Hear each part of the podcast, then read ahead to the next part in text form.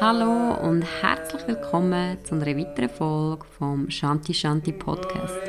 Ich bin Melanie Stalder und in diesem Podcast erfährst du alles rund ums Thema Yoga, Tipps und Tricks und ganz viel Inspiration von Menschen, die ihrem Herzen gefolgt sind. Es gibt Interviews, aber auch Solo-Folgen von mir. Mein Ziel ist, dass du dich inspiriert fühlst, vielleicht auch das Vertrauen bekommst, mehr dich nach innen zu richten und deine eigene Wahrheit kannst leben. Danke, dass du da dabei bist. Danke, dass du zulässt. Wie immer freue ich mich, wenn du mich auch auf Instagram besuchst, shantishanti.ch und natürlich auch auf Facebook und auf unserer Homepage. Jetzt aber viel Vergnügen mit der nächsten Folge rund ums Thema Yoga und Stress.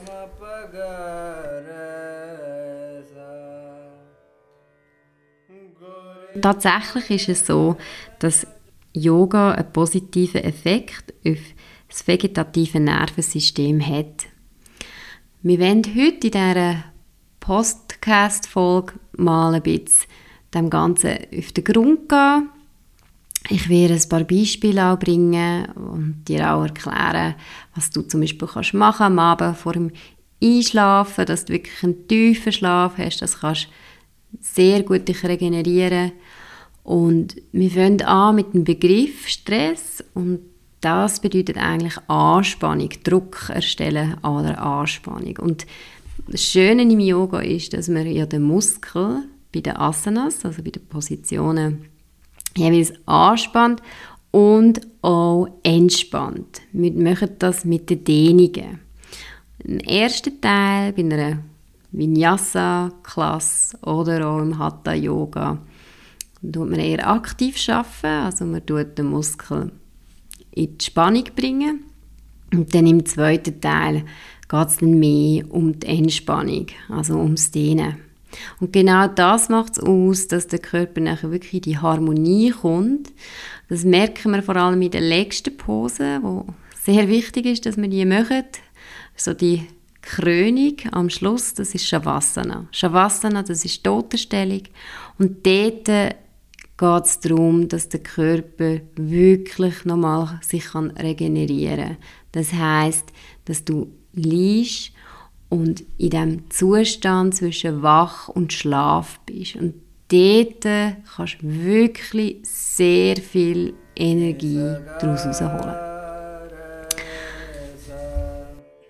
Wenn du wirklich viel To-Dos hast, wenn du nicht mehr weißt, wo oben und unten ist, wie du alles sollst vereinbaren vielleicht auch wenn ein gewisser Druck eben rum ist. Und wie wir das machen über das Yoga, es ist wirklich, wir zeigen dem Körper eigentlich, was eine Anspannung ist und wir zeigen dem Körper auch, was eine Entspannung ist. Und das kann man immer wieder eins zu eins auf Psyche übertragen heißt auch das tiefe Ein- und Ausatmen. Mit der tiefen Ein- und mit der tiefen Ausatmung tun wir im Körper auch zeigen, wie er sich entspannen kann. Oftmals, wenn wir angespannt sind, wenn wir vielleicht Angst haben oder wenn wir unsicher sind, dann schnaufen wir ein bisschen schneller. Also Panik ist ein Beispiel dann schnaufst du nicht mehr tief und lang, sondern dann bist du eher oberflächlich am Atmen. Und dort können wir ganz bewusst, wenn wir das wahrnehmen, können wir ganz bewusst einfach tief ein- und ausatmen und merken, dass sich auch etwas nachher im Kopf, aber auch im Körper kann verändern. Das Gleiche ist, wir üben das immer und immer wieder auf der Matte. Das heißt, der Yogi will die ganze Praxis auch dann Leben austragen, aber Mathe ist einfach ein guter Ort mal zum Anfangen. Und wenn wir in einem Asana sind, wo zum Beispiel challenging ist, also herausfordernd, oder wir spüren, dass wir ins Schwitzen kommen, wir spüren, dass wir jetzt anfangen schneller atmen, dass wir dort ganz bewusst und anfangen, die Atmung verlangsamen. Jetzt gibt es ja neben den Yoga-Asanas auch noch weitere Werkzeuge wie die Meditation und das Pranayama. Pranayama sind die Atemtechniken und auf die möchte ich auch noch ein bisschen näher eingehen. Zuerst aber zu der Meditation. Meditation ist sehr dafür bekannt, dass wir wirklich unsere innere Mitte finden, dass wir uns konzentrieren können, dass wir uns von unserer Gedankenwelt entfernen und mehr in sie kommen. Und ich weiß, dass es am Anfang ein bisschen schwierig ist, wirklich in die Meditation einzutauchen, weil ich würde mal sagen, so die Früchte kommen erst später zum Tragen. Und am Anfang ist es vielleicht ein bisschen unbequem, auch im Sitzen. Warum sitzen? Das ist vielleicht auch noch spannend. Ich meine, du kannst auch liegen, aber das Problem ist halt einfach, die Gefahr ist relativ hoch, dass du nachher einschlafst. Und was wir wollen, also klassisch ist ja der Meditationssitz der Lotussitz. Und wenn wir in diesem Sitz sein können, braucht es ja, braucht eine, eine grosse Hüftöffnung natürlich, dass das möglich ist. Aber wenn wir in diesem Sitz können sein können, dann können wir es wirklich verwurzeln. Also wir bleiben am Boden, wir bleiben in der Realität und gleichzeitig können wir aber mit der Wirbelsäule, der Achse, Richtung Himmel, Richtung Spiritualität, Kopfkrone richtet sich nach oben, die Energie fließt nach oben. Wir können in den oberen Chakren arbeiten. Dort, das ist die andere Energie. Also es gibt so wie die Polarität zwischen der Verwurzelung, der Realität, der Erde und dann nachher die Energie, die nach oben schießt, so in die, ich würde jetzt mal sagen, in die blissful, in die Ekstase, in das, in das, wo man fast nicht, da findet man auch einfach die Wörter nicht wirklich dazu. Das ist noch schwierig zu beschreiben. Aber genau so soll es auch sein. Ähm, und die Meditation, die hilft uns auch immer wieder in uns Mitte zu finden und wie auch zu merken, also für mich ist es immer wie eine Vogelperspektive und ich plötzlich so gemerkt, oh, ich bin ja gar nicht so wichtig und all das, was in meinem Kopf passiert, ist eigentlich relativiert gesehen auch nicht wirklich wichtig. Und das gibt eine Wahnsinns Gelassenheit und ja, es, es beruhigt. Ich würde mal sagen, die Erkenntnis beruhigt tatsächlich. Zu der Meditation möchte ich noch sagen, es gibt verschiedene Arten von Meditation. Dharana-Meditation, das ist auf ein Objekt ausgerichtet. Typischerweise nimmt man da den Atem. Gibt es Vipassana-Meditation, das ist wirklich im Moment immer wieder der Gedanke, im Gedanken sein, mit dem Gedanken sein, also schauen, kommt er, wie kommt er, wie geht er. Und es gibt natürlich auch geführte Meditationen. Das sind für mich dann eher Reisen. Ähm, Bodyscanning ist so typisch. Oder wenn man vielleicht mit den Chakren äh, die verschiedenen Energiefelder im Körper ähm, beschreibt. Und da kann man wirklich, das ist einfach, weil man kann dieser Stimme folgen und man ist dann weniger in der Gefahr, dass man wieder irgendwo abschweift mit dem Geist. Aber auch das gehört klassischerweise natürlich dazu, zu jeder Meditationserfahrung. Es ist normal, dass wir immer wieder abschweifen. Es ist normal, dass wir uns nicht können wirklich 100% fokussieren nur auf die Atmung. Das alles gehört dazu. Ich möchte noch Pranayama erwähnen, weil ich finde, das ist auch sehr hilfreich, gerade wenn es um das Thema Stress geht.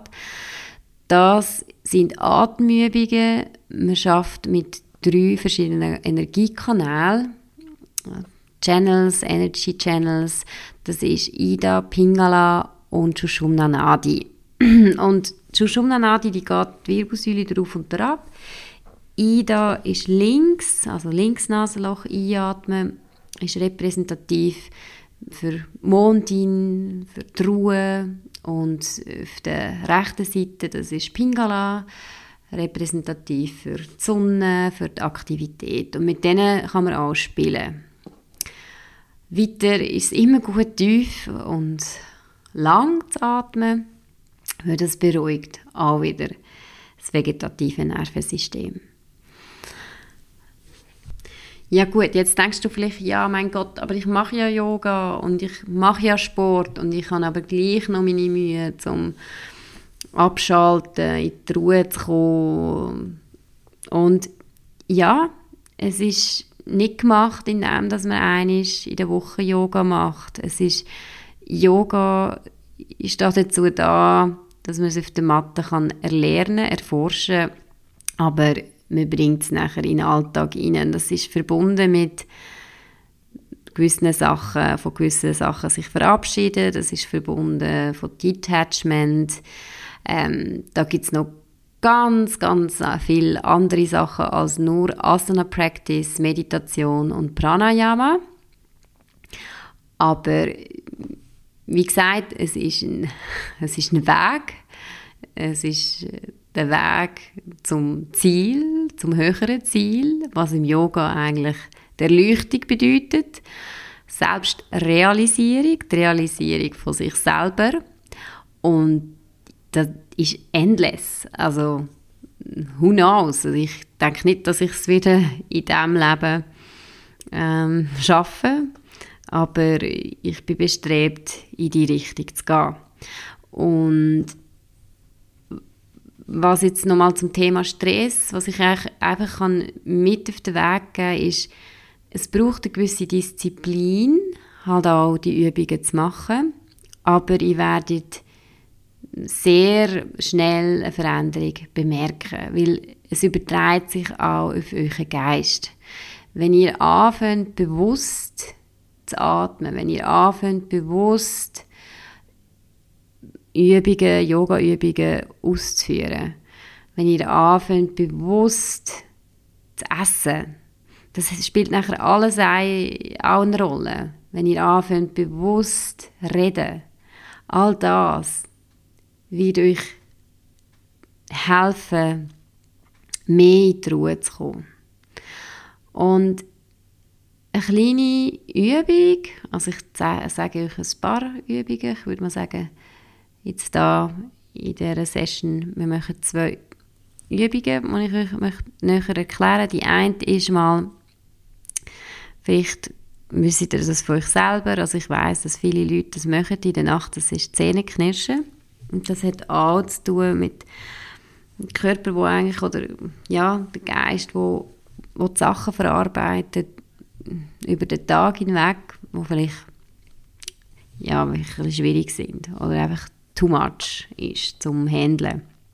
Und da auch wieder ein Zeichen, ganz klar, vielleicht etwas zu ändern an der Situation. Also eben, alleine nur Yoga machen hilft nicht. Man muss die Sachen anpacken, man muss Veränderungen geschehen lassen im Leben.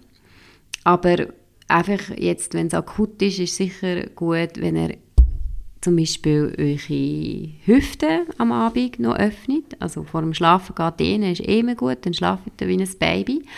Aber gute Möglichkeit oder gute Übungen sind eigentlich Hüftöffner. Das ist ganz einfach. Du kannst auf den Rücken liegen, stellst beide Beine, winkelst sie an, stellst die Füße auf und bringst dann über das linke Knie den rechten Fuß geflext und greifst dann das linke Knie, sodass du wirklich in der rechten Hüfte eine schöne, schöne Öffnung hast.